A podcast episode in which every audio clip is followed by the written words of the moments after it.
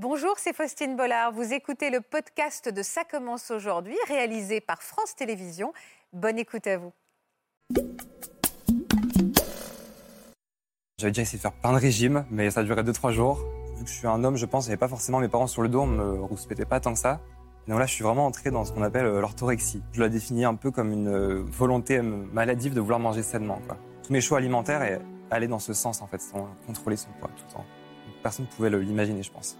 On parle évidemment beaucoup du trouble du comportement alimentaire chez les femmes, beaucoup moins chez les hommes. Pour quelles raisons? Ils sont très peu nombreux. Et comme ils sont très peu nombreux, en fait, c'est vrai que souvent ils ne viennent pas parler. Et c'est plus difficile de, faire parler les garçons. J'avais plus le contrôle sur, euh, sur ma vie, sur moi-même, sur tout ce qui m'entourait. Et euh, en six mois, je, je suis tombé dans l'anorexie mentale. Et, euh, en six mois? En six mois. J'ai senti dans mon corps que je me sentais vraiment vide. Et c'était une sensation que j'adorais. C'est quelque chose qui était presque addictif. Et quel poids vous êtes descendu à quel poids À 55 kg pour 1m93. Je peux engloutir de grosses quantités de nourriture sans avoir faim et euh, sans but précis. Je vais manger, manger, manger et c'est souvent euh, quand je vais pas bien. Euh, je vais me réfugier dans la nourriture, un peu comme un doudou pour un enfant finalement. C'est quelque chose vraiment de conflictuel. J'ai pris 50 kilos en un an et demi. Il y a quand même beaucoup d'énergie négative. Je, je me sens pas bien.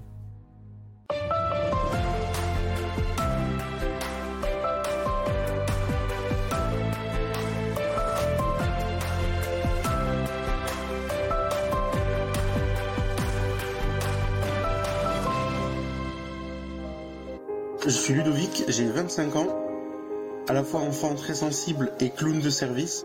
J'ai grandi en développant un manque de confiance et d'estime en moi qui a été de plus en plus fort. Arrivé assez jeune euh, au collège, j'ai découvert euh, l'adolescence euh, de manière un peu innocente et je suis devenu solitaire un peu par défaut. J'avais du mal à nouer des amitiés. Alors j'ai commencé à prendre du poids sans vraiment m'en rendre compte et après un régime proposé par une diététicienne, je suis entré dans des crises d'hyperphagie et les kilos se sont accumulés. Depuis une douzaine d'années, je mange mes émotions, mes angoisses, mon mal-être. En un an et demi, j'ai pris 50 kilos. Ça n'a rien arrangé sur le regard que je me porte et ça a contribué à plusieurs soucis de santé. En 2020, je suis tombé en dépression. Là encore, les TCA n'étaient jamais loin et ma relation avec la nourriture ne s'est pas améliorée. Depuis l'an dernier, je prends conscience de certaines choses, j'apprends à me comprendre et je sais qu'un jour, je me sentirai bien dans mon corps et dans ma tête. Bonjour à tous et à toutes. Bonjour Ludovic. Bonjour. Je vous donne tout de suite la parole parce que je vois que vous ne regardez pas ces images. Ouais, c'est compliqué un petit peu, mais. Euh, Pourquoi c'est difficile? euh, Parce que j'aime pas trop me voir. c'est vrai? Euh, ouais, ouais. Toujours encore aujourd'hui? Oui, oui, oui, toujours. C'est compliqué? Oui, oui, oui. Vous allez m'expliquer pourquoi ces troubles du comportement alimentaire. aujourd'hui, vous en êtes tout d'ailleurs? Vous vous sentez sur la bonne voie? Ou est-ce qu'ils continuent aujourd'hui à, compliquer votre vie Il y a du mieux, mais ils sont toujours là. Et c'est pour ça que c'est important d'en parler. C'est important d'en parler avec Franek qui est, qui est, là également. Bonjour Franek. Bonjour. Un nouveau François, parce qu'il s'appelait François, il s'appelle Franek. Et on va savoir pourquoi d'ailleurs il est devenu le nouveau lui. Et Raphaël qui est à ses côtés. Bonjour Raphaël, merci également d'être avec nous. Je vous présente le docteur Patrick Serroc qui va nous accompagner euh, aujourd'hui. Bonjour. Vous êtes nutritionniste. C'est la première question que j'ai envie de vous poser, Patrick. C'est que on parle évidemment beaucoup du trouble du comportement alimentaire chez les femmes, beaucoup moins chez les hommes. Pour quelles raisons on ne sait pas très bien. D'abord parce qu'ils sont peu nombreux. Ils sont très peu nombreux à avoir ce trouble du comportement ah alimentaire. Ah oui, parce que si vous prenez par exemple 10 personnes vous allez, qui ont un trouble du comportement alimentaire, vous allez en trouver 8 à 9 qui sont des femmes et une ah à deux qui sont des hommes. Donc effectivement, ils sont très peu nombreux. Et comme ils sont très peu nombreux, en fait, c'est vrai que euh, souvent ils ne viennent pas parler. Parce que quand vous avez une population où il y a petit peu plus de gens qui ont ce trouble-là, ils en parlent entre eux, ils, ont souvent des blogs, et finalement, ils vont consulter. Alors là, ils se murent chacun un petit peu. Chacun dans cette, un petit peu une solitude, et c'est plus difficile de, faire parler les garçons. Ouais. Et pourquoi, pour vous, c'est important de lever ce tabou? Oui, parce que finalement, on se rend compte que ça peut toucher tout le monde, euh, de n'importe quelle manière, et c'est pas une honte d'en parler, et c'est pas de notre faute surtout.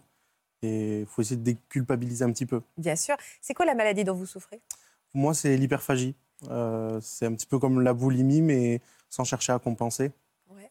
Et du ça coup, peut... pardon. Ça peut vous amener à faire quoi concrètement, Ludovic? Euh, Je peux engloutir de grosses quantités de nourriture sans avoir faim et euh, sans, sans, voilà, sans, sans, but précis. Je vais manger, manger, manger. Et c'est souvent quand je vais pas bien.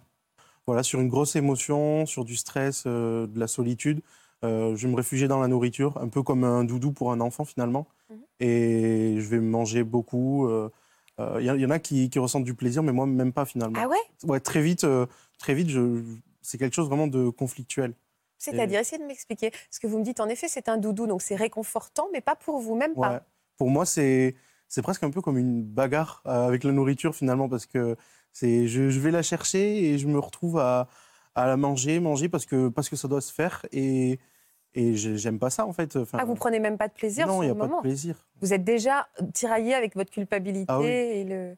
J'avais justement envie de savoir, Patrick, quand on fait ce genre de, de crise d'hyperphagie, euh, est-ce que l'estomac, ne serait-ce que ça, grossit, grossit, et donc finalement, plus on, au début, on, est, on est rempli assez vite, puis finalement, au fur et à mesure, on mange de plus en plus? Oui, exactement. L'estomac a une grande capacité pour pouvoir augmenter de volume, ou d'ailleurs rétrécir. On le voit dans l'anorexie, où les estomacs sont vraiment très rétrécis. Là, dans l'hyperphagie, l'estomac peu à peu va se dilater, et c'est vrai que euh, à l'intérieur de l'estomac, il y a des, ce qu'on appelle des barorécepteurs, c'est-à-dire des récepteurs à la pression. Et finalement, ces récepteurs vont presque demander qu'on on remplisse l'estomac euh, à la, à, la, taille de la dilatation obtenue. Mmh, mmh. Et après, vous vous sentez comment après ces crises? Mmh, Très énervé après moi. Euh, il y a beaucoup de culpabilité, de la colère. Euh.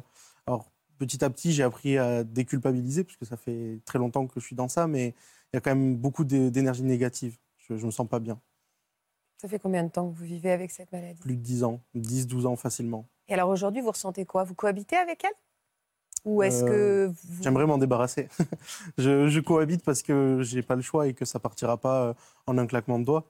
Mais j'aimerais m'en débarrasser et, ça me pèse quand même beaucoup. Enfin, c'est de le dire. en ce moment, je vois une vague qui arrive un petit peu, et, et tant mieux, de, de, gens qui militent pour arrêter les régimes. Qu'est-ce qu'on entend derrière le mot régime et pourquoi ça peut être euh, dramatique en conséquence pour un jeune homme de 14-15 ans en, plein, en pleine croissance? Mais Quand on fait un régime restrictif, on diminue la quantité alimentaire. Donc il y a des choses qu'on adore euh, et qui sont gras et sucrées, puis qu'on va s'interdire. Donc on crée une frustration. Et à cette époque de la vie, euh, on accepte bien sûr d'avoir une certaine frustration, mais on ne peut pas la tenir longtemps. Donc une fois qu'on lâche la frustration, ben, on regrossit beaucoup plus. C'est le phénomène du yo-yo. Et quand il y a un fond d'anxiété ou de difficultés psychologiques, à ce moment-là, ça prend des proportions absolument terribles. Et c'est ce qui vous est un petit peu arrivé dans l'hyperphagie. Et en sachant que finalement, le fait que vous ayez une hyperphagie, c'est plutôt favorable par rapport à la boulimie. Parce que la boulimie, c'est une vraie compulsion que, que vous ne pouvez pas arrêter. L'hyperphagie, c'est un mécanisme qui, dans la tête, est un peu différent. Vous mangez vos émotions.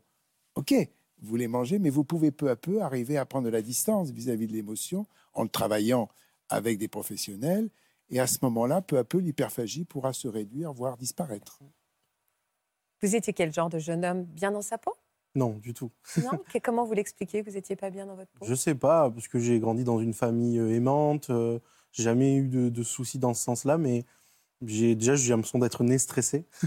j'ai toujours été un, anxieux, à beaucoup cogiter et, et avoir un gros manque de confiance. Je sais que enfant, il fallait vraiment qu'on m'encourage, qu'on me dise que c'était bien, des choses comme ça. Et au, moment de l'adolescence, euh, je me sentais pas très bien, pas en adéquation avec euh, mes camarades, par exemple. Vous aviez des bons résultats à l'école? Oui, j'avais sauté une classe euh, quand j'étais en, en, primaire. Pourquoi vous aviez sauté une classe? J'étais un petit peu en avance. je crois que j'avais été diagnostiqué HPI, mais. D'accord à l'époque. Vous croyez ou vous C'est drôle parce que, je, pardon, je vous interromps juste, mais parce que je vois bien que vous avez une estime de vous-même, qu'on va travailler ensemble, Ludovic, quand même, et, et que et vous disiez oui, je, voilà, je, vous êtes né stressé et besoin d'être rassuré, et, être HPI euh, euh, doit vous sembler valorisant, en tout cas, et donc dire oui, j'ai plus ou moins été diagnostiqué. Genre, je ne l'assume même pas que j'ai peut-être euh, un don. même ça, c'est assez compliqué pour vous hein, d'assumer ça. Je l'ai appris sur le tard, en fait, pendant mon adolescence, je crois, et, et en fait, il n'y a pas eu de. Enfin, ça a été un diagnostic, mais il n'y a pas eu de suite après. Enfin, on n'a pas dit à mes parents ce qu'il fallait faire. Et du coup, des fois, je ne me sens pas légitime. Je me dis, mais. Puis en plus, on est dans une période où, où vachement de gens euh, parlent de ça et, et, les gens croient que c'est une mode. Donc, euh, ouais, j'ai tendance à minimiser. À euh, cacher, oui, je comprends. Mais c'est important qu'on ait cette donnée pour comprendre, en tout cas, le fait que vous étiez un adolescent différent, pas bien dans sa peau, qui mm. vous cherchait. En tout cas, que vous ne trouviez pas votre place. Ouais. Combien de temps ça a duré, ce moment où vous avez maigri? Quelques mois. et vous en avez un bon souvenir?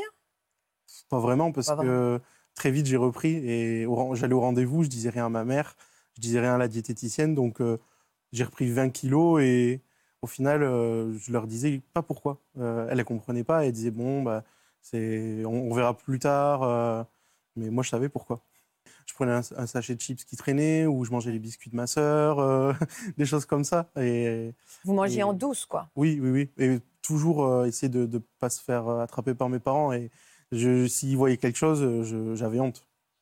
Vous aviez honte hein Ouais. Pourquoi vous aviez honte? Parce que pour vous, c'était de la faiblesse? Mmh, Parce que du coup, dans ma tête, je me disais que je faisais pas d'efforts. Mmh. Et que ma mère me payait des, des rendez-vous chez la diète pour que ça aille mieux et qu'au final, euh, bah, je la trahissais un petit peu parce que je ne lui disais pas pourquoi je prenais du poids. Vos parents ont fini par le voir hein Oui, ils ont fini par le voir. Et alors, je leur ai parlé de l'hyperphagie, mais avec ce que je savais, c'est juste que c'est euh, comme la boulimie, mais sans se faire vomir.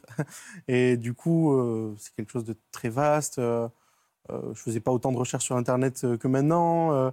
du coup, j'étais dans le flou un petit peu et je me suis vachement isolé dans ça. Et j'avais envie de maigrir plus que d'aller mieux dans ma tête.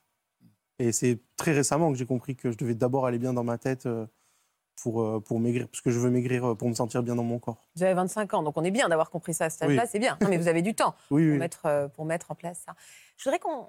Je suis persuadée qu'il y a des gens, j'ai déjà entendu, moi, dans la rue, enfin pas dans la rue, mais dans des conversations de dîner, des gens qui pensaient oui, l'hyperphagie, c'est pas vraiment une maladie, c'est juste pour justifier les gens qui mangent beaucoup. Est-ce que c'est un. Vous l'avez déjà entendu, ça hein? Mm-hmm. Ouais, c'est ça. Il faut peut-être remettre les points sur les i? Ah, l'hyperphagie, c'est une maladie. Et c'est une maladie euh, qui a des composantes psychologiques et aussi un peu alimentaires quand même, parce que vous mangez n'importe quoi, comme vous le dites au début, mais ce n'est pas n'importe quoi quand même ce que vous mangez. Il y a des choses que vous aimez particulièrement et que vous allez manger. Donc euh, il y a quand même une association avec le plaisir contrairement à la boulimie où on peut vraiment manger n'importe quoi sans aucun plaisir. Donc il y a une grande différence. C'est-à-dire que vous avez vraiment une conscience importante de ce que vous faites, même si vous, n'y résistez pas. Et, en plus, euh, c'est vrai que si vous arrivez à avancer un peu dans votre tête, comme vous l'avez dit, euh, vraiment l'hyperphagie va disparaître. Je trouve que c'est un des meilleurs pronostics qu'on a sur ce type de maladie. C'est vraiment que là, on peut obtenir non seulement une rémission, mais une, guérison. Vous viviez, à, quel âge vous avez commencé à vivre seul 21 ans. Les choses se sont empirées? Oui. Vraiment? Ah oui, énormément. J'ai pris 50 kilos en un an et demi, ce qui est quand même euh, beaucoup. euh, je, bah, en fait, euh, je, pensais monter dans le Nord pour, pour, pour, mes études, voilà, pour mon avenir professionnel.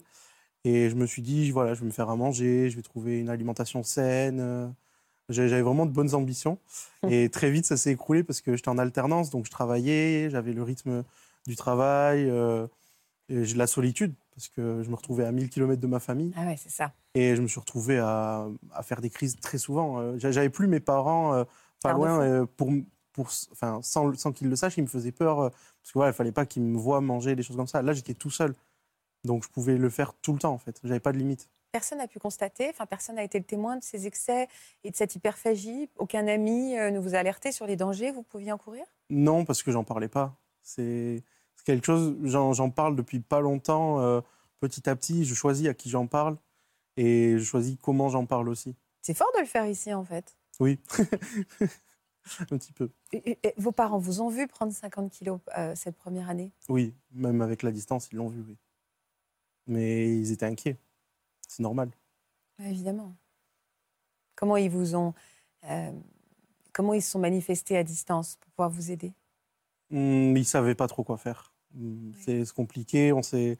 Parce que il y a aussi. Enfin, comme je suis quelqu'un de très sensible, des fois, je peux aussi mal prendre une remarque parce qu'on ne sait pas toujours faire les remarques. Euh, euh, voilà, un repas de famille, je peux, un repas de famille ou même en revoyant des gens, j'ai pu me prendre des, des remarques. Il faut faire attention, euh, fais attention à toi c'est bienveillant, mais euh, ça, peut être violent. Parce que je le sais tout ça.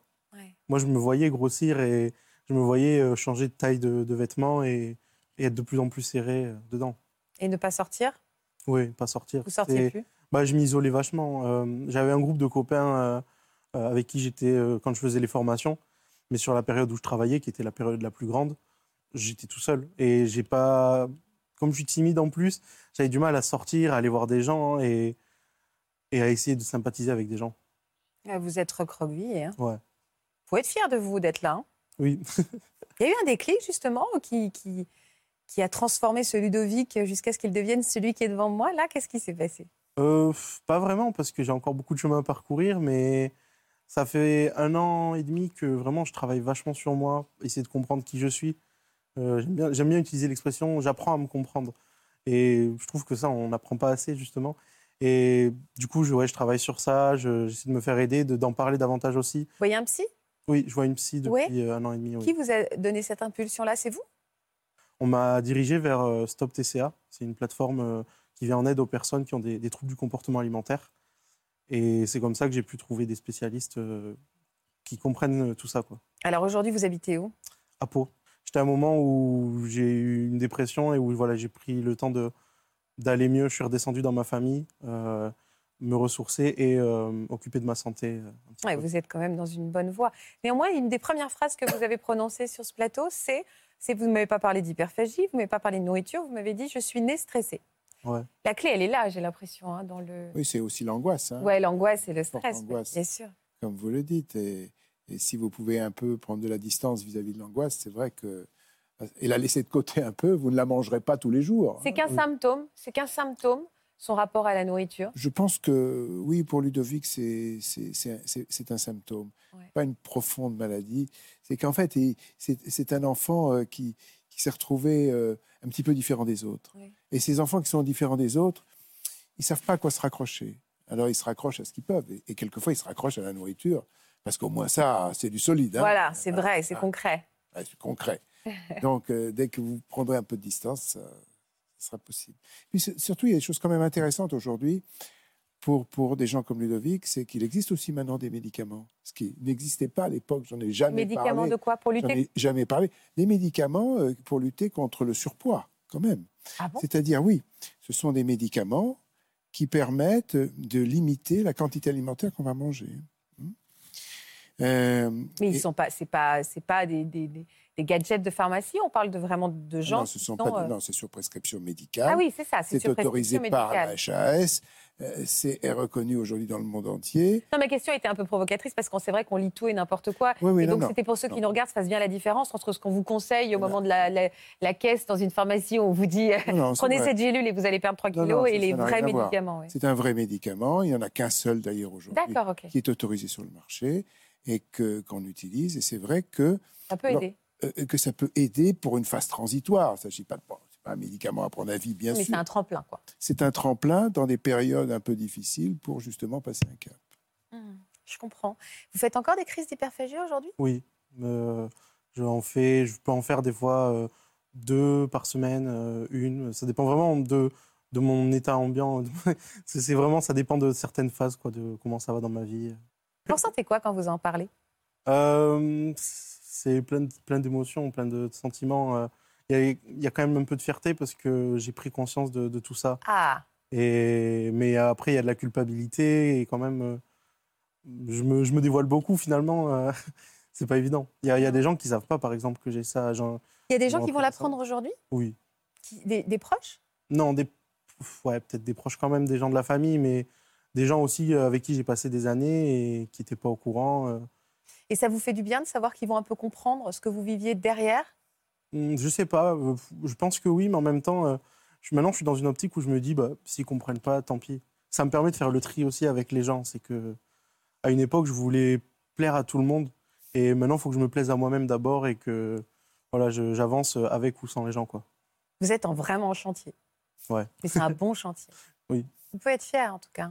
Vraiment, Je vois que vous écoutez ces paroles avec beaucoup d'attention. je trouve qu'il en parle avec beaucoup de discernement. Euh. Oui, c'est vrai, il y a beaucoup de discernement, beaucoup de justesse. Je suis d'accord. Mm. Je suis d'accord. Vous aussi, vous êtes en chantier, Franek Ou vous êtes euh, euh, une maison construite? Je ne sais pas pourquoi je suis partie sur cette métaphore. Si j'essaie de la tenir pendant une heure, ça va être un peu galère. Mais C'est très parlant, mais oui, je pense qu'aujourd'hui, justement, je, me suis trouvé et je suis bien construit. Donc, donc ça me touche d'autant plus de l'entendre parce que je sais à quel point un parcours pareil, c'est c'est très difficile, c'est très douloureux. Donc, euh, je suis plein d'empathie euh, quand je l'entends parler. Quoi. Mais je suis sûr qu'il y a moyen qu'il trouve un équilibre. C'est ça qu'il appelle l'empathie aussi. Hein. Et vous aussi, d'ailleurs. Vous avez, vous avez euh, vécu quel genre d'adolescence, vous, Franek? J'ai été très gâté parce que j'ai eu des parents fort aimants et on n'a jamais manqué de rien. Donc, donc j'ai été vraiment bercé depuis toujours par une famille pleine d'amour. Vous n'êtes pas senti en décalage, un peu marginal, comme pouvait le sentir Ludovic? Il y a juste, donc à, partir de mes 15 ans, ben, je sentais bien que j'étais différent par rapport aux autres élèves. Et du coup, ben, j'ai pu mettre le doigt sur quelque chose, c'est-à-dire que je, savais, j'ai reconnu que j'étais homosexuel. Et j'ai fait donc euh, mon coming out à, 15 ans, ce qui m'a permis euh, de me libérer euh, de cette différence. Donc jusque-là, rien de prédestiné à ce que vous soyez confronté à un désordre alimentaire. On va regarder trois photos. Trois photos de vous, Franek, et puis vous allez m'expliquer ce qu'elles représentent pour vous. D'abord, la première, c'était où? Parce que j'ai envie de savoir où c'est. À Zanzibar. Très bien. Qu'est-ce, comment ça allait dans votre tête à ce moment-là? Euh, bah, Justement, c'est. Euh, j'en ai la chair de poule. C'est vraiment la dernière année, en fait, où euh, je me sentais à ma place, je me sentais bien, j'étais dans un bon move. tout se passait bien, en fait, dans ma vie à cette période-là. Quoi. Alors, qu'est-ce qui s'est passé? On va regarder une autre photo.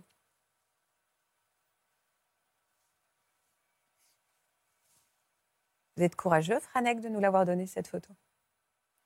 C'était combien de temps après ça? Euh, Ça, c'est donc euh, six mois après. Ouais. C'est. Euh, en fait, il y a eu un moment vraiment où j'arrivais plus le contrôle sur, sur ma vie, sur moi-même, sur tout ce qui m'entourait. Et en six mois, je, je suis tombée dans l'anorexie mentale et, et voilà. Vous avez perdu combien de kilos? Pendant ces, entre ces deux photos? Donc sur la photo précédente, je faisais 95 kilos et là, j'en faisais 60. Donc j'ai perdu 35 kilos. En, six mois? En six mois. Extrêmement dangereux. Euh, oui, oui, et j'en avais évidemment pas conscience.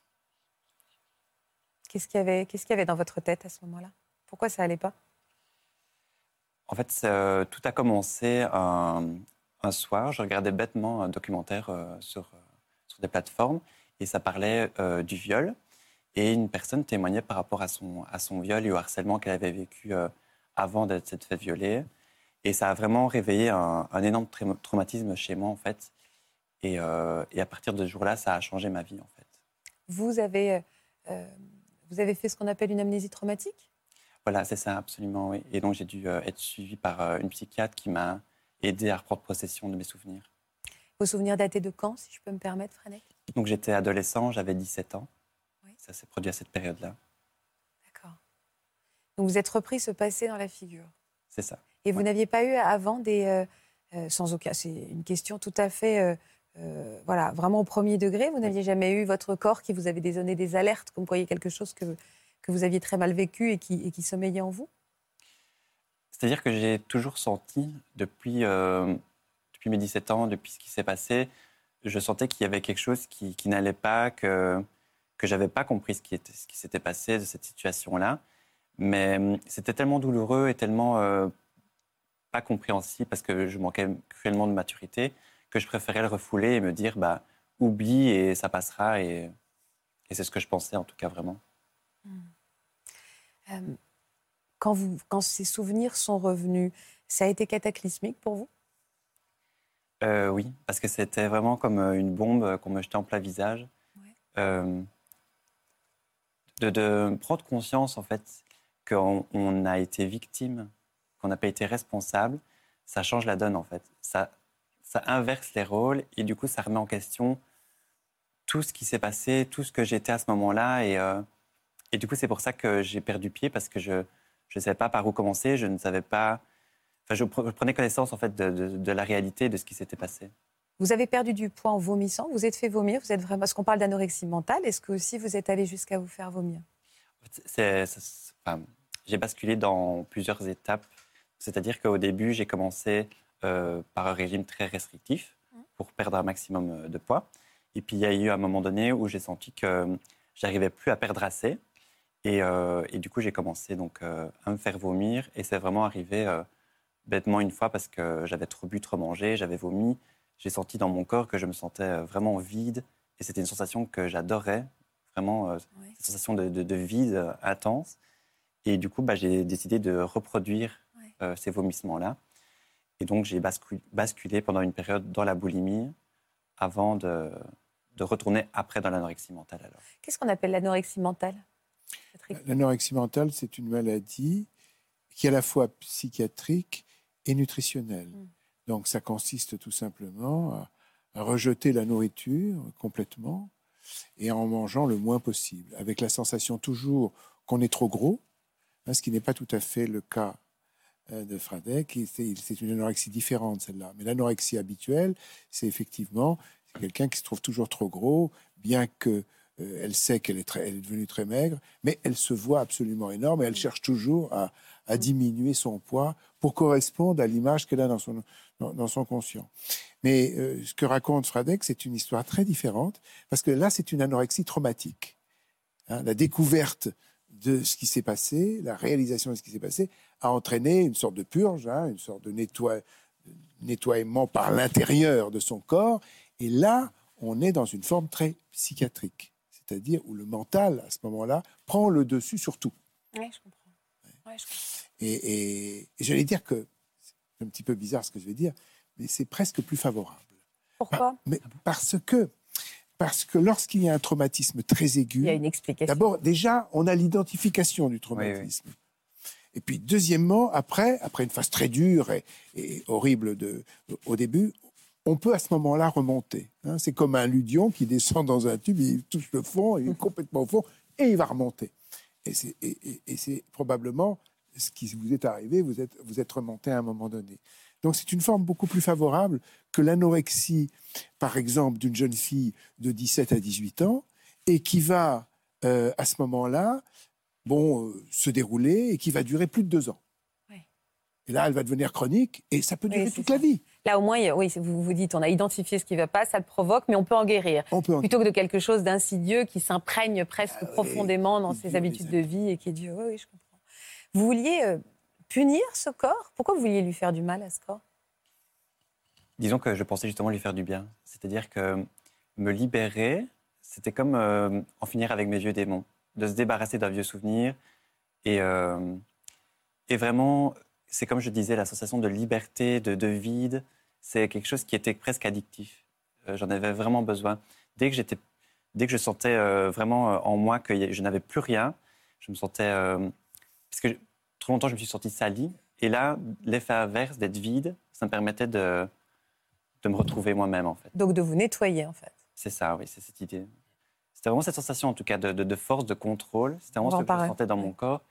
Et puis, et puis très vite, en fait, euh, un jour, je travaillais en service, en salle, mhm. et euh, je retournais vers euh, mon, le comptoir et je suis tombée, j'ai fait une crise vagale. Et donc, j'ai été emmenée en urgence à l'hôpital. Et, et c'est là qu'on a pointé du doigt, enfin, qu'il y avait un souci, en fait parce que j'essayais de, de, de, de, le cacher. Quoi. De le cacher, oui. Parce que quand on voit cette photo, vous la prenez, cette photo, à l'époque. Donc ça veut dire que vous vouliez garder un souvenir de ce corps, quand vous voyez cette photo à l'époque, vous étiez heureux finalement de disparaître progressivement, pardon, mais c'est vrai qu'on voit votre, votre tronc, c'est vrai, qui, qui, est tout fin, quoi. Il y avait cette volonté un peu de, de disparaître un peu Ou est-ce que, quand vous avez pris cette photo, vous ressentiez quoi euh, Déjà, c'est la seule photo euh, que j'ai de cette période-là. Euh, j'ai toujours voulu la supprimer, puis je me suis dit que justement, ça me permettait de voir d'où je venais. Et à l'époque, quand j'ai pris cette photo-là, il y a juste un jour où je me suis dit, ah, je me sens terriblement bien parce que terriblement vide, et j'ai besoin d'immortaliser ce moment-là pour me souvenir que je suis bien aujourd'hui. Et j'ai fait cette photo-là. Comme si vous alliez quitter cet état-là à un moment ou un autre. Exactement. Parce que je savais que c'était temporaire. Exactement. Donc, il savait. Mm. Mm. Quelle a été la réaction de vos parents? Euh, quand ils ont constaté que vous étiez euh, tombé dans cette maladie-là euh, C'est-à-dire que déjà, à cette période-là, j'avais vraiment perdu conscience de toute réalité. C'est-à-dire que même encore aujourd'hui, j'en perds des souvenirs. Je ne sais plus trop comment j'étais, comment je me comportais face aux gens. Et je m'étais vraiment coupé du monde. C'est-à-dire que j'avais plus d'amis. Même euh, mon papa et mes frères, je ne pouvais pas les voir. Ça m'angoissait. Déjà parce que c'était des hommes, mais aussi parce que pouvais plus voir grand monde, je faisais plus confiance à personne. Et donc, il y avait juste ma maman qui était présente pour moi et qui, euh, qui m'a vraiment euh, sauvé, qui a été là pour moi. Et euh, c'était la seule personne en qui j'avais entièrement confiance. Donc heureusement qu'elle a été là.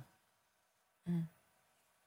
C'est beau ça, parce que ça montre quand même que la maman, ça reste l'élément essentiel. Complètement. Hein, vous êtes d'accord J'en ai parfaitement conscience. Combien de temps euh, enfin, Vous avez plongé jusqu'où avant d'avoir votre déclic, Franek? Euh. Quand est-ce qu'est né Franek? Puisque avant c'était François, quand est-ce qu'est né Franek? Euh... Ça a été bien après. Euh, il a fallu que je passe par plein d'étapes, c'est-à-dire que j'ai dû sombrer encore plus loin que la photo que vous avez vue. Quel, poids? Vous êtes descendu à quel poids? À 55 kg pour 1m93. Ah ouais. Ah oui, c'est impressionnant. Et, euh, et, encore, ça, c'était après. Mais, euh, mais donc, j'ai dû sombrer encore plus loin. Et, euh, en fait, c'est lorsque j'étais vraiment à un moment où j'allais mourir, parce que c'était ce que les médecins disaient, c'était que j'allais mourir si je ne reprenais pas, bah, si je ne m'alimentais pas. Et là, j'ai eu comme bah, l'instinct de, survie. Je ne sais pas si c'est ça, mais en tout cas, j'ai eu quelque chose qui m'a réveillé, qui m'a dit, mais il faut que tu te prennes en charge, tu peux pas continuer comme ça. Il faut manger. C'est ça. Et du coup, euh, et c'était surtout aussi pour euh, ma maman parce que euh, l'air de rien, ça touche bah, nous, évidemment, mais ça touche aussi l'entourage. Bien sûr. Et je voyais bien à quel point elle souffrait, qu'elle était mal. Et je me suis dit, bah, pour ma mère, il faut que, que je sois aidée, que je sois suivie. Et du coup, j'ai accepté d'aller dans un centre pour troubles alimentaires. Et c'est là qu'a commencé donc, ce processus vers Franek. Parce qu'on vous a réappris à, à manger, à prendre du plaisir, à, mesurer les quantités, euh, à ce que vous réussissiez à vous sentir quand même bien en mangeant, c'est ça? Euh, Non. Oui, je connais rien. Je disais ça, j'ai peut-être dit que des trucs de côté. Ok, bah expliquez-moi, c'est pour ça qu'on est là. Effectivement, c'était l'idée, hein, tout à fait. Euh, mais en tout cas, pour moi, ça n'a pas fonctionné. Je, pense que ça m'a maintenu en vie parce que j'étais allé trop loin et que j'avais besoin d'être dans un cadre où où on me forçait à, manger. Euh, donc ça, ça m'a aidé euh, oui, à, me maintenir en vie. Après, euh, je ne sais pas si c'est lié à moi, mais je pense qu'il y avait une mauvaise façon de procéder. C'est-à-dire que j'avais la sensation qu'on avait envie juste de me gaver, de reprendre du poids et que c'était l'objectif. Alors que moi, pour moi, l'objectif, c'était juste de comprendre d'où vient le problème et de cette base-là, alors après, voir ce qu'il y a comme possibilité de, de, de, de faire que je puisse m'en sortir. Ah, pourquoi vous me dites que c'est là-bas qu'est née votre renaissance, alors que finalement, la thérapie n'était pas la bonne avec vous hein? Non. Vous gavez comme une oie, hein? Euh, Oui, c'est ça. Oui, c'est comme bah, ça que vous le viviez, en tout cas. Ah, bah, Il fallait sauver euh, votre vie, quoi. C'est ça. Mais les journées étaient rythmées euh, par les repas, puisque c'était un petit peu le but, c'était de nous nourrir. Donc on avait. Il fallait le sauver. Il faut savoir que l'anorexie chez l'homme est une maladie plus mortelle ah que l'anorexie chez la jeune fille ou chez la femme. Ah bon? Donc, c'est beaucoup plus dangereux.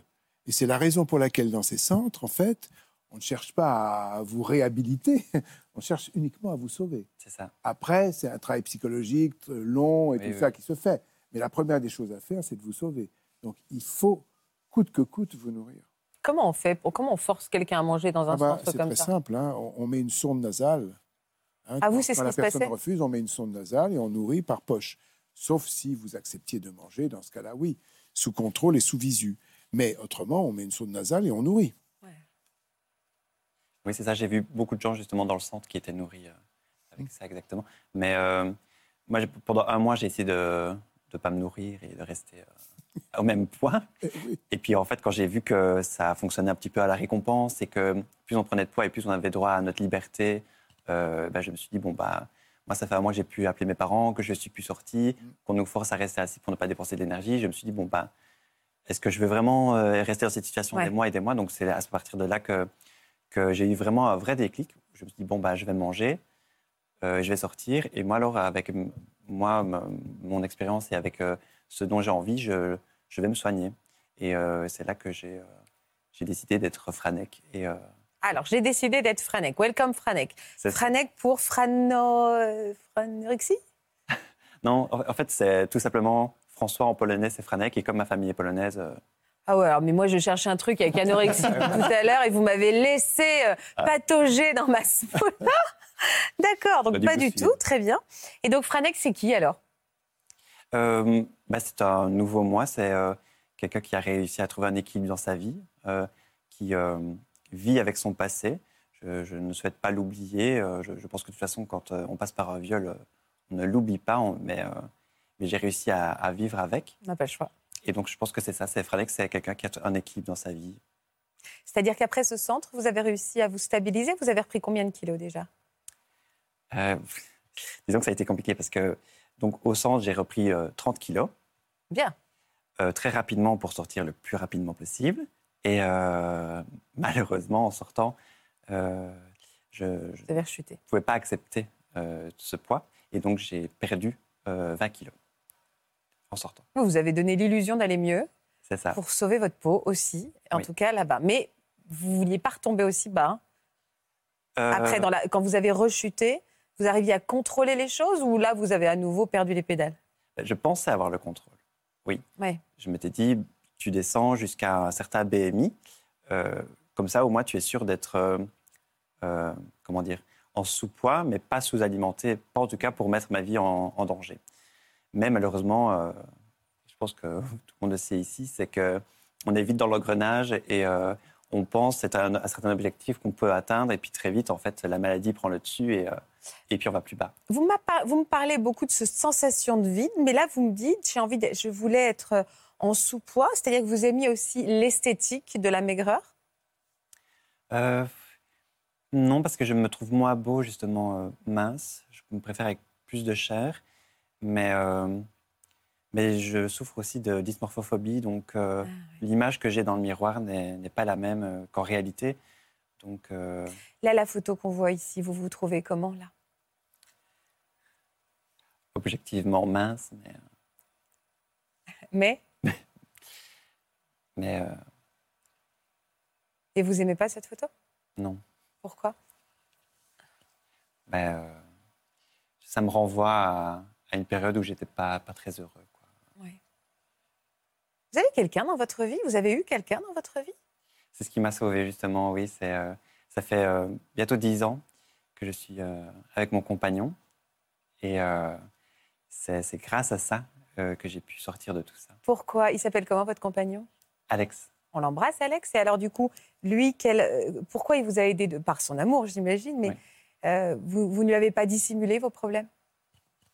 Une semaine, je me suis oui, dit. c'est pas long. Sur non, pas du tout. Je me suis dit, bon, allez, tu, vas réussir à, le cacher, tu vas juste éviter les restaurants ou éviter les repas de famille, etc. Mais évidemment, la réalité prend le dessus et, et très vite, j'ai compris que je ne pouvais pas lui mentir. Surtout que c'était quelqu'un d'hyper, euh, comment dire, il n'émettait jamais aucun jugement.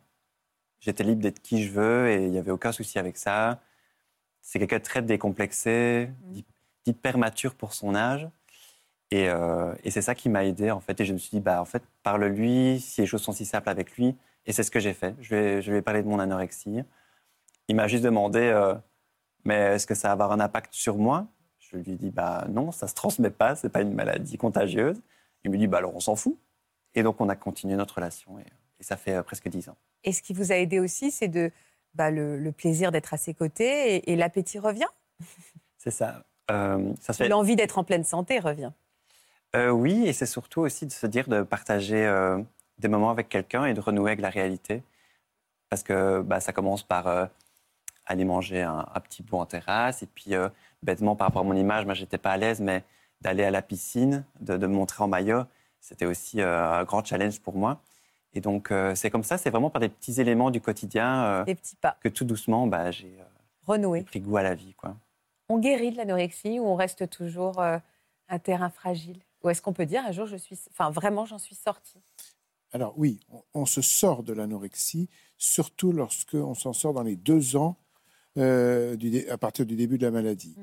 Et puis, euh, mais il reste souvent un petit terrain fragile, c'est-à-dire que à certains moments de la vie, on peut avoir une petite période où on va reperdre du poids euh, et repenser à cette maladie. Mais heureusement, pour la majorité des jeunes filles, je ne parle pas des garçons, pour la majorité des jeunes filles, effectivement, elles s'en sortent. Mais il y a toujours un rappel, quelque part, dans leur vie qui une a vigilance. une vigilance. Vous avez l'impression qu'il y aura toujours un petit peu cette épaule Enfin voilà, cette petite, euh, ce petit mot d'anorexie sur votre épaule qu'il faut, qu'il faut surveiller, euh, faire attention, quoi. Une partie de vous, quoi. Oui, oui, complètement. Bah, d'ailleurs, je ne me considère jamais comme guéri.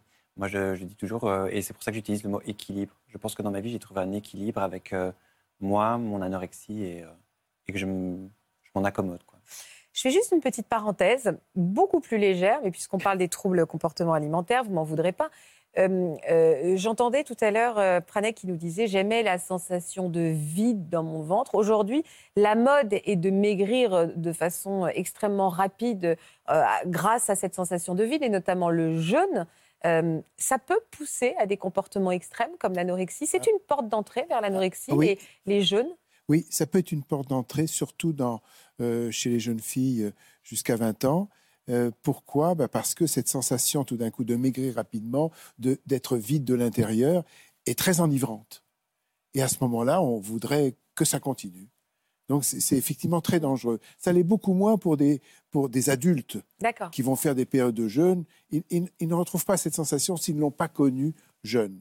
Mais jeunes, jeune, c'est très dangereux. Non, mais c'est une bonne information euh, parce qu'il y a beaucoup de gens, euh, encore une fois, c'est à la mode et, euh, et, les jeunes femmes peut-être un peu fragiles. Il faut faire attention et se méfier. Je le dis également pour les parents qui nous regardent. Raphaël, vous, vous avez été victime de quel trouble alimentaire Moi, j'ai un petit peu additionné plusieurs types. Donc vous vous reconnaissez dans tout le monde? Oui, bien sûr, bien sûr. On n'a pas vraiment le même langage. Moi, j'ai un petit peu additionné. ça fait tout un chemin, mais je suis passé par plusieurs, plusieurs étapes. Ouais. Alors, expliquez-moi ces étapes. Euh, ça a commencé comment déjà, vos, désordres alimentaires? Je pense qu'il y a eu une petite période de ma vie où je mangeais normalement, où euh, je mange comme un petit garçon, où je ne pense pas euh, plus loin que juste manger et c'est tout. Mais en grandissant, je me suis un peu identifié au fait de devoir perdre du poids. Et donc, Parce que votre, vos parents faisaient des régimes, votre mère faisait des régimes? Non, pas forcément. C'est une idée que je me suis mis un peu tout seul dans la tête. Je pense que je me suis comparé euh, à d'autres jeunes, à, d'autres hommes. Ouais, ça peut être, euh, je sais pas quelles étaient mes références. Oui, c'est ça, un comédien, un chanteur. Exactement. Et euh, du coup, je mais vous étiez rond, pardon de vous interrompre. Vous étiez rond? J'avais des bonnes joues, mais pas, on ne dirait pas gros, mais ouais, des bonnes joues, mais ça me complexait. Je pense que j'ai un ah. peu grandi aussi en, détestant mon corps. C'est un truc que j'ai pas forcément dit, qu'on peut pas, on pourrait pas avoir chez moi. Mais, vous en parliez à quelqu'un? Non, pas du tout. Moi, j'ai vécu tout ça vraiment en solo, euh, dans ma bulle. Euh. Petit garçon, vous détestiez votre corps Ouais, j'ai toujours cette idée-là de devoir perdre du poids. J'ai eu cette idée-là en tête, en fait. Ok. Ouais. Et alors, vous avez commencé donc à vous mettre au régime tout seul? Alors, en fait, euh, moi, j'ai toujours, en fait, jusqu'à l'adolescence, même au-delà, au lycée, même, même après, j'ai toujours été dans aussi l'hyperphagie. C'est-à-dire que je rentrais chez moi le soir, c'était la nourriture, mais pas en mode goûter, comme les enfants de mon âge. Moi, c'était vraiment plus en mode prise alimentaire. Euh, je pouvais finir un paquet de céréales, après j'attaque le pain, et après euh, encore plus, encore plus. Et c'est toujours à l'abri des regards, en fait. Donc, euh, ça a été ça pendant très longtemps. Et ça suit son cours. J'arrive vers, vers 19 ans. Et là, je vois que toutes ces habitudes alimentaires ne me réussissent pas, en fait. Parce que j'avais toujours le nez dans les placards, en fait. J'y pensais tout le temps. C'était de, l'obsession, en fait, de l'obsession mmh. alimentaire. Je pensais toujours à ce que, après avoir mangé, quel était mon prochain repas. Et ce truc de obsessionnel en fait avec la nourriture. Un peu comme un voyant en alerte en fait. La nourriture me laissait pas indifférent et euh, forcément j'étais aussi sujet à l'alimentation émotionnelle. Et euh, ouais, ah, comme je disais, arrivé vers 19 ans, j'ai voulu. Euh, j'avais déjà essayé de faire plein de régimes, mais ça durait 2-3 jours. donc jusque-là, c'était pas un vrai problème pour moi, mais voilà, avec le poids qui s'accumule, je me sentais pas forcément bien dans mon corps. Personne ne le voyait, ça Vous étiez on ne faisait pas forcément la réflexion. Et, à la maison, le fait que vous soyez en surpoids Je n'étais pas en surpoids, non, un peu rond. des bonnes joues. Euh. Alors, est-ce que quelqu'un voyait que vous n'étiez pas bien? Euh, un peu plus grand. La petit garçon, j'entends. Je pense que personne ne l'a vu. Personne l'a vu. Non, c'est vraiment un truc que j'ai vécu. L'obsession de la nourriture, personne l'a vu. Je parle souvent de double vie, comme s'il y avait une double vie avec la nourriture, comme si ton, amant euh, secret c'était le placard à gâteau, quoi. Vraiment, c'est un peu comme ça, une double vie. personne ne pouvait l'imaginer, je pense. D'accord. Mais il y avait quelqu'un qui remplissait ce placard à gâteau.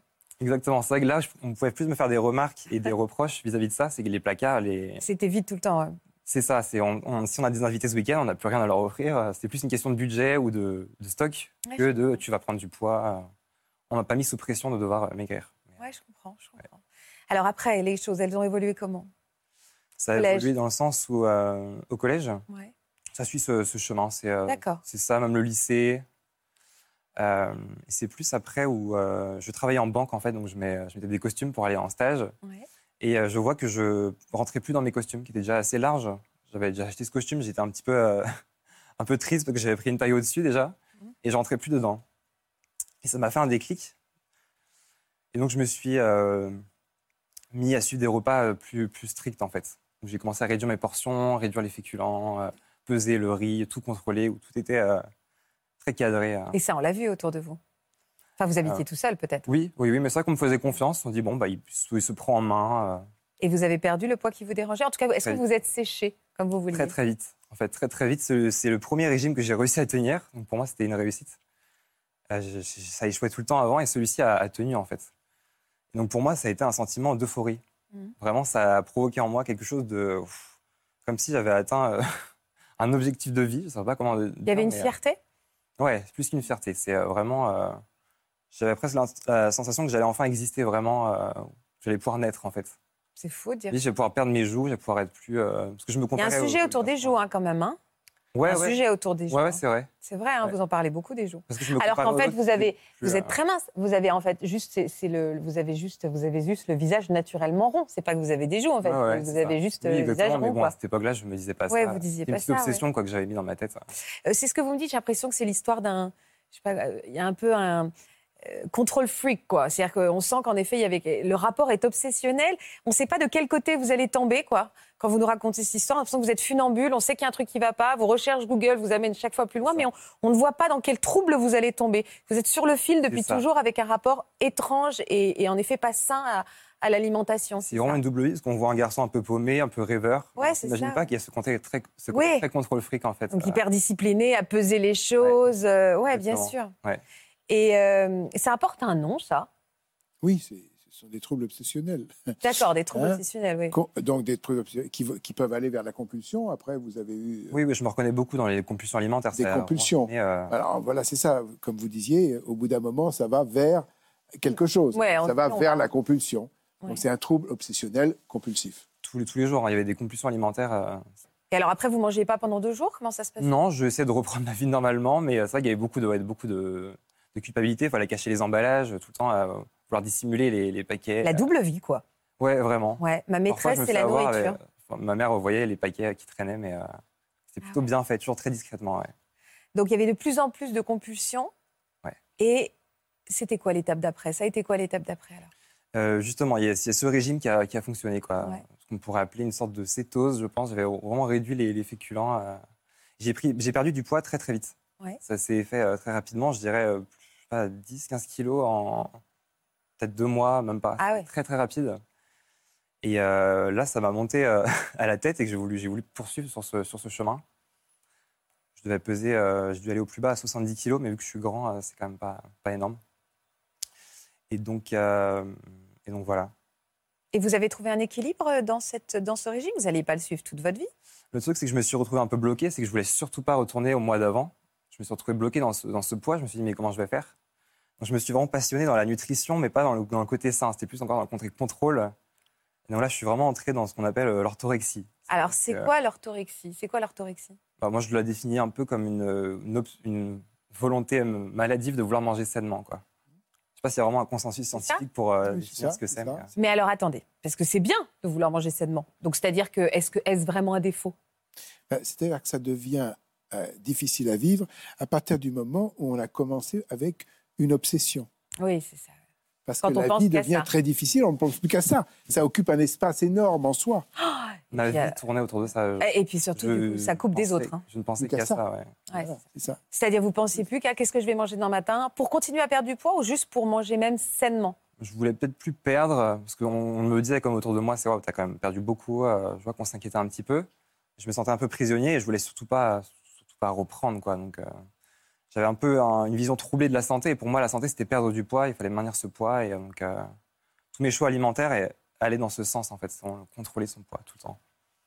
Et contrôler mon alimentation, la qualité des aliments, euh, avec une rigidité vraiment. Et, et c'est difficile pour la vie sociale aussi. Hein ouais, bah, quand vous êtes invité à un dîner. Non, on refuse, hein, tout simplement. Ah ouais, ouais non. Vous êtes isolé?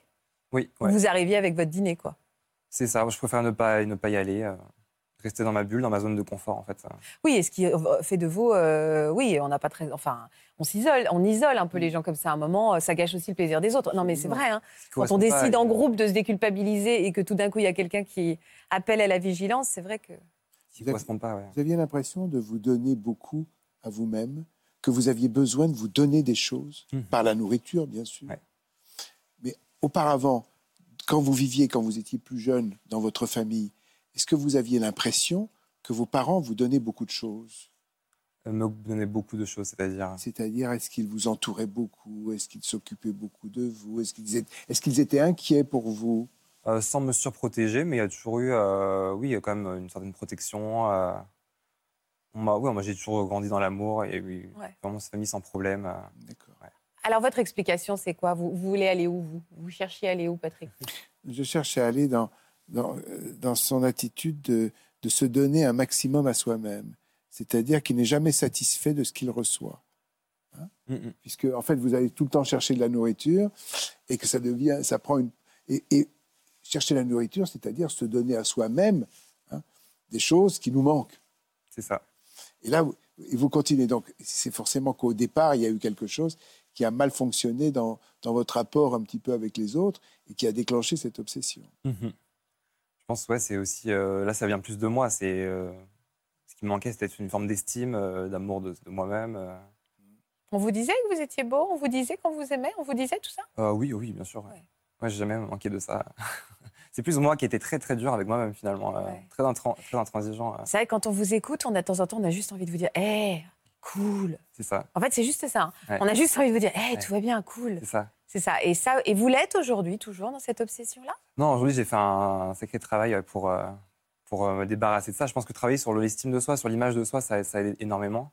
Alors, comment vous avez travaillé sur l'estime de vous-même? Alors, en fait, euh, avant d'en arriver là, toutes ces restrictions m'ont conduit après à avoir des, des, crises de boulimie. ah oui, d'accord. Vous êtes tombé. Cette perfection que j'avais créée, le château de cartes s'est effondré donc c'est là, oui, j'ai développé des, crises de boulimie. Mhm. Avant, c'était tous les, tous les week-ends, puis après, c'était tous les jours. Là, vous avez perdu le contrôle. Là, vous avez perdu. Complètement. Puis le discours interne devient de plus en plus euh, dégradant. Euh, on se raconte des sales histoires euh, vis-à-vis de soi. On a des idées très noires après chaque crise. Vraiment, on n'imagine pas après une crise de boulimie les, les idées noires qu'il y a, en fait. Bah Et le vrai déclic, ça a, après été, ça a été après une crise de boulimie. Je pense que c'était la crise de trop. c'était une crise que j'ai faite dans un fast-food. Voilà, c'était avant la fermeture d'un fast-food. Je me suis arrêté en mode pilote automatique à un fast-food. J'ai fait une grosse commande. Euh, donc je, dévore. Je ne peux pas dire que je mange parce que c'est plutôt j'engloutis. Je rentre chez moi. Et sur le parking, en fait, je devais juste sortir mes valises et m'installer chez moi. Parce que c'était la fin du week-end, je rentrais à mon appartement. je voulais défaire mes, bagages. Et en fait, je suis juste resté dans la voiture. Je ne suis pas sorti. J'ai éteint les feux. J'étais dans la nuit, il faisait nuit. Et euh, j'ai eu comme un déclic, en fait, je me suis, je me suis mis à me parler à moi-même. Chose que je n'avais jamais fait, je pense. Je suis entré dans une sorte de discours avec je ne sais pas qui, c'était avec moi. Et je me suis mis à me parler pendant une heure, quoi. Je, me voyais, j'avais les yeux dans le rétro, je me regardais et je me suis mis à me parler, quoi. Dans la voiture Voilà. Sympa vos voitures tous, hein Ouais. Et, là, ça a été un déclic pour vous Je pense que je me suis parlé, je me suis avoué les choses, je me suis dit pourquoi j'en suis là, qu'est-ce que je cherche à contrôler? Euh finalement, je, me suis dit que voilà, je, fais ça pour contrôler mon poids, pour euh, contrôler mon alimentation, contrôler ma vie, mais ça m'a amené à, l'effet inverse. Parce qu'avec toutes ces, crises, en fait, bah, je commence à reprendre du poids en plus. Ah oui, bien sûr. Et euh, c'est ça pour la santé, mais c'était pas sain. Donc, euh, j'ai commencé à remettre les choses en doute. Et là, vous avez réussi à retrouver quelque chose d'équilibré? Ouais, je pense que j'ai eu le déclic, en fait, que tout ça m'arrivait parce que je me privais, en fait, je me restreignais. Ah, bah ça, oui, oui. J'avais pas eu fait ce, rapprochement avant et j'ai voulu, euh, j'ai creusé là-dessus en fait. Je me suis dit, ah, en fait, je me, je me, prive quotidiennement quoi. Et, euh Vous êtes autorisé à remanger derrière? Oui, oui, c'est ça en fait. Euh, je, je, pense que c'est toujours important de manger sainement. Seulement aujourd'hui, c'est plus obsessionnel. J'ai appris à à lâcher prise. À lâcher prise, faire preuve de flexibilité. Oui, il y a un écart, c'est pas grave, on s'y remet demain. Tout va bien en fait. ouais, c'est ça. C'est ça. Donc c'est un travail sur le fait d'être bien avec soi-même, d'être bienveillant, d'être d'être bon envers soi-même en fait. Réaliser que j'ai le droit de manger. En fait, je pense que je m'étais jamais euh, dit que j'avais le droit de manger, que j'étais autorisé à manger. C'est une phrase qui va avoir euh, beaucoup, beaucoup de résonance. Oui, en effet, on a le droit de manger, on a le droit de se faire du bien, on a le droit. Je l'entends beaucoup. Hein, c'est vraiment ce rapport à la nourriture est quelque chose qui nous poursuit euh, partout. Et c'est très juste ce que vous dites. En fait, je, voilà, être tolérant avec moi-même, être bon avec moi, et j'ai le droit de manger, j'ai le droit de me faire plaisir, et pas que manger du poulet et des haricots verts. C'est ça. Par exemple comment vous réagissez à ce que vous entendez? Je ne connaissais pas, moi, ce mal de la, du trouble obsessionnel, du contrôle alimentaire. Oui, c'est-à-dire qu'en fait, euh, euh, il y a un tel manque de plaisir, finalement, euh, alors qu'on va prendre des aliments, finalement, qui sont, qui sont hors de notre contrôle même de la pensée. Et, finalement, se faire du bien et arriver à manger correctement, peu à peu, vous met une séparation, un éloignement avec le trouble obsessionnel que vous avez. Et c'est vous considérer comme quelqu'un de, bien et, quelqu'un qui peut accepter finalement mmh. à la fois de temps en temps de faire des choses différentes et en même temps de trouver un certain équilibre dans votre alimentation. Alors, moi, je me suis posé la question qu'est-ce que, qu'est-ce que je cherche vraiment à contrôler quoi? Je voulais euh, contrôler la vie, euh, la vision qu'on avait de moi, euh, la vie des autres. Je pensais que j'allais être plus respecté, plus admiré si je mangeais de telle manière en fait. C'était ça pour moi le pouvoir, c'était pouvoir contrôler ce qu'on mange pour contrôler sa vie en fait. Donc j'ai dû déconstruire en fait cette idée. Et, vous faites quoi dans la vie aujourd'hui? Bah, Justement aujourd'hui, moi ça, ça, a tellement rythmé trois quarts de ma vie que j'ai voulu aider les autres. Donc, euh, j'accompagne les gens euh, là-dessus, justement. Je me suis formé. Ludovic, Raphaël, Raphaël Ludovic. je me suis formé au métier de coach professionnel et j'essaye. Euh, D'aider les j'essaye, j'aide les gens au quotidien, en fait, sur cette problématique. Oui, on sous-estime hein, le nombre de gens, même qui n'ont pas, on va dire, enfin, vous le savez mieux que personne, hein, je dis ça, mais qui n'ont pas de troubles alimentaires graves, sans aller jusqu'à l'hyperphagie, la boulimie, mais pour qui, en effet, la nourriture est un sujet obsessionnel et on ne nous aide pas. Sauf ici, Exactement. Sauf ici. Ici, on peut en parler, on peut se détacher un petit peu de ce qu'on a Exactement. Euh, comment ça va, Ludovic? Mieux, mais encore du chemin. Il y a encore beaucoup à faire. Euh, surtout, euh, la, dépression, maintenant, elle a été soignée. Donc, je me reconcentre de nouveau sur mon, ma vision de moi, sur les TCA, et encore beaucoup de boulot. Et, et ça fait du bien de parler sur ce plateau? Oui. Et si vous faisiez un petit journal de bord, moi je vous propose ça. Euh, tous les mois, vous nous envoyez une petite vidéo pour nous dire comment ça va. Je peux. Vous pouvez? Ouais. Deal? Ouais. Je fais déjà un petit peu, euh, justement, euh, avec des, gens virtuellement aussi, donc ça m'aide. Eh ben moi, c'est une bonne idée, ça, ce suivi affectif. Très bonne idée. Comme ça, on vous suit, on se quitte pas. C'est sur le bon chemin, je pense. Le fait de pouvoir en parler, moi, à l'époque, j'étais incapable de mettre des mots, je savais même pas que ça existait, donc je pense que c'est sur la très bonne voie. Bienvenue à tous dans la grande famille de Ça commence aujourd'hui. Merci beaucoup en tout cas à tous les trois d'avoir dit des mots si simples, si humains, si sincères sur vos troubles. Merci Patrick de nous avoir accompagnés toujours avec autant de justesse. Merci à vous pour votre fidélité, votre bienveillance envers nos invités. Je le disais, on est une grande famille. Ça fait cliché de dire ça, mais on le mesure tous les jours hein, entre les échanges qu'on a sur les réseaux sociaux et puis euh, grâce à cette émission. Euh, il y a beaucoup de valeurs qui passent entre nous. Je vous embrasse très fort. Passez une belle après-midi sur France. Vous aussi venez témoigner dans Ça commence aujourd'hui. Vous avez été pris d'un coup de folie et aujourd'hui, vous regrettez amèrement votre geste. L'un de vos proches a eu un coup de sang et ce geste fou lui a coûté très cher. Pour une autre émission, il y a des années, vous avez eu recours à un avortement clandestin qui aurait pu vous coûter la vie. Si vous êtes concerné, laissez-nous vos coordonnées au 01 53 84 30 99 par mail ou sur le Facebook de l'émission.